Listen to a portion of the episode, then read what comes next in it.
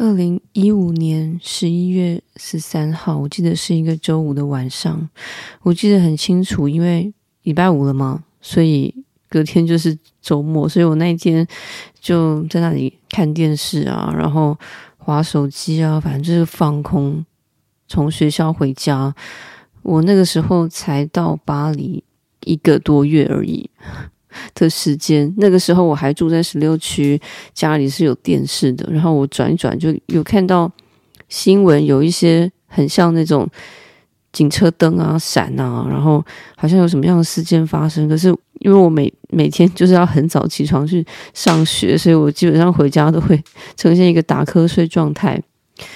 所以就就这样子度过了那个晚上，然后到了周六早上的时候，我就发现 收到了，就是那种铺天盖地的讯息，夸张到连我已经断联的几个前任，还特地写讯息给我，就是以一种不打扰的方式跟口吻来问我还好吗？这样子。显然就是出大事了。然后我的 email 也有老师，就是我的这个这个原学校 A one 老师，他发的是那种全班的集体的这个 email，然后请我们如果看到 email 一定要回信给他，知道原来发生大事了，原来发生了恐怖攻击事件。我才跟你们分享，我住在十六区嘛，所以离被攻击的十十一区其实还蛮有一段距离的，就是一个在东边，十十一区在东边，然后我住在十六区在西边，而且我礼拜五晚上我就没有出门，我那个时期是不出门玩的，没有没有那个夜生活，所以我非常安全的就在我的公寓里面睡一晚，我是到了隔天。才知道有这么大的事情，然后看到报道啊等等，然后一一的回讯息报平安。那大家都在报平安。我记得那那个时候的脸书，那时候还有在还有在用脸书，脸书还有什么报平安机制之类的。然后家人也很着急，打要要跟我通电话，反正是这些事情，所以我就安然的躲过这个恐怖的攻击。那我为什么用躲过？是因为呃实习区。就是一个热闹的地方。就说如果你是年轻人，然后你如果已经到巴黎几年了，你可能就有可能会在那几十一、十一区附近出没，因为那里就是就是人家说很 chic 的地方，很很巴黎人的地方。那里有很多的酒吧、夜生活，那里有很多的种族文化融合。那为什么会攻击那里？是因为这样，因为。呃，攻击事件是伴随在我是查理之后的的事件嘛？我是查理，就是就是挑起了这个纷争啊，就是导火线，就是我是查理事件。那我是查理的这个地点就是在十一区啊，所以这是一连串的，所以就是为什么攻击那里？那那里的人可能也会比较，如果说十六区是右派好了，那十十一区就是左派的这种感觉，就是这种。这种理念跟理想啦，嗯，所以呃，我我我想我这也是为什么后来搬到十十一区，十十一其实就在旁边了。然后我分别住住过十一跟十，可是其实我的十一跟十的公寓就在对接而已，就是这个这个这条街的左边是十一，右边是十这样子。所以其实我就住在这个这一个区块。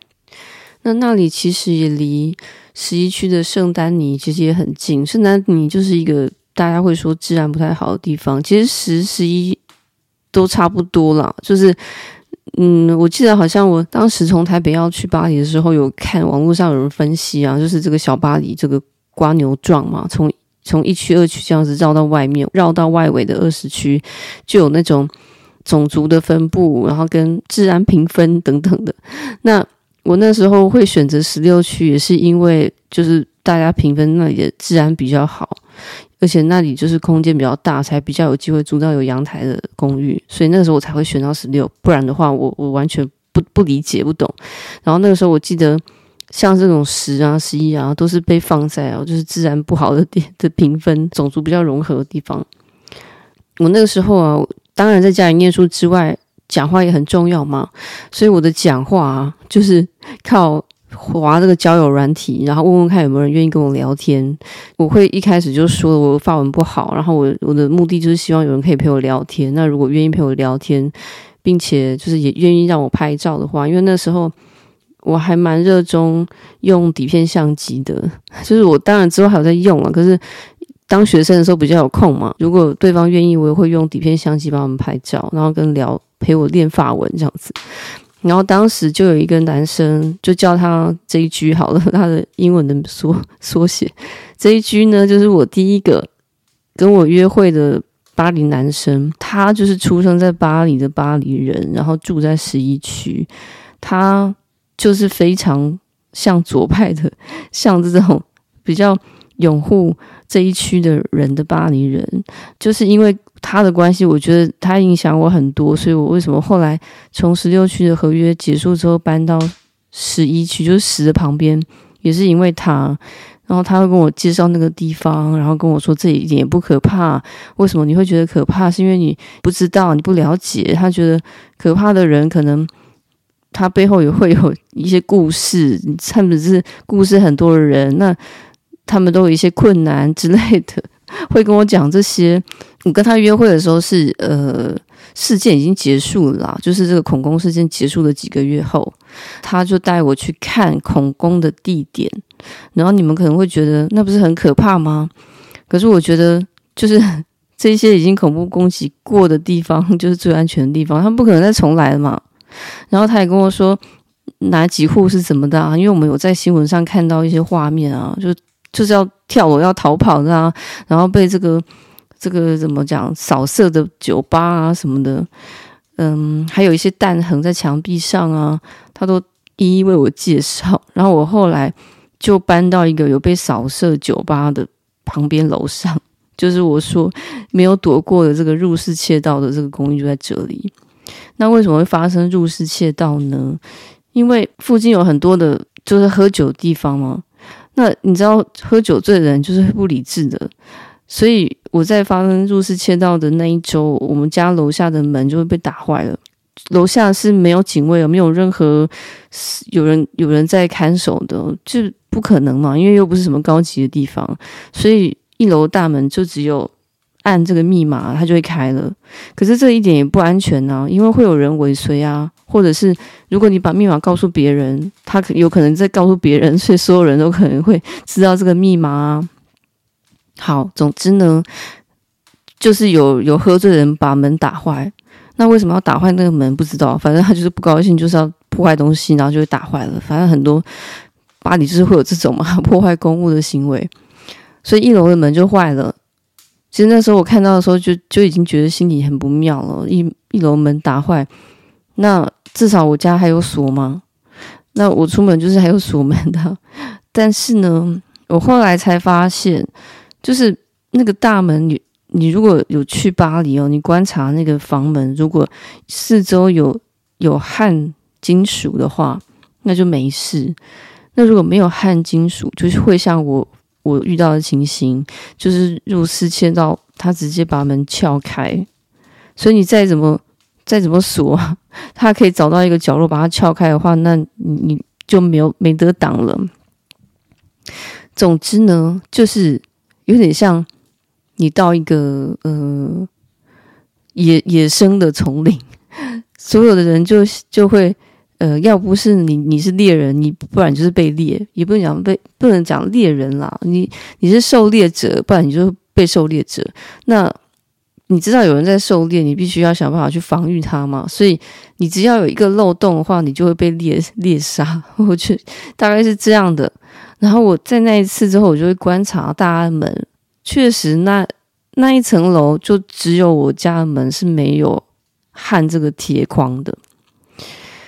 那当然之后我就请房东焊铁框啦。但那一天呢，我就是去上学，我记得只有上半天课。我回家的时候，真的瞬间傻掉，那个门是开的，然后。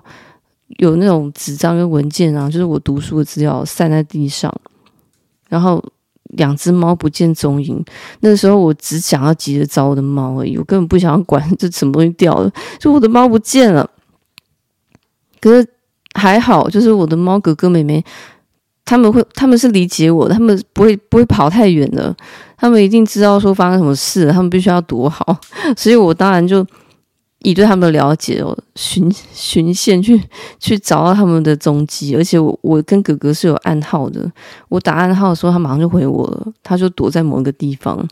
然后妹妹的话，我大概知道他也不敢跑太远，我就依照他的个性去找 他有可能躲藏的地方。所以两只猫都还在大楼里面，但是就是呃，我的电脑啊、平板，还有我有一颗。我跟你们说，我就是有在拍底片相机嘛，有一颗镜头不见了，然后那个窃盗的人拿了一个包包，把东西全装进去，所以我的背包不见了。还有呃，本来他要拿我的底片相底底底片相机的哦，底片相机摆在门旁边了，他忘了，他可能太慌张了。还好像底片相机没拿，机身他没拿走，他拿了一颗比较便宜的镜头，现金他也没拿。反正就慌慌张张就把我东电脑什么拿走，只是只是差说我 就是要读书很不方便这样子，然后门被打坏了，请房东来修理，加装 金属门框，因为怎么样就会被撬开。反正呢，这个入室窃盗，我觉得最重要就是两只猫还很平安。然后我当时比较愤怒，我就是 就是就他没有顾到我的猫安危啦。不过。我想他们没有进去的话，他们也不知道里面会有猫啊。哎，总之呢，就是跟你们分享这个故事。就是如果你 你租巴黎的公寓，然后你又住在嗯像这样子，就是要要自保，自己要安装一些安全机制地方的话，那个门一定要镶这个金属的边框，让他们不会拿这个就是可以撬开的工具，从这个门缝去把门撬开。好啦，就是一个小小的事件，跟你们聊到这里啦。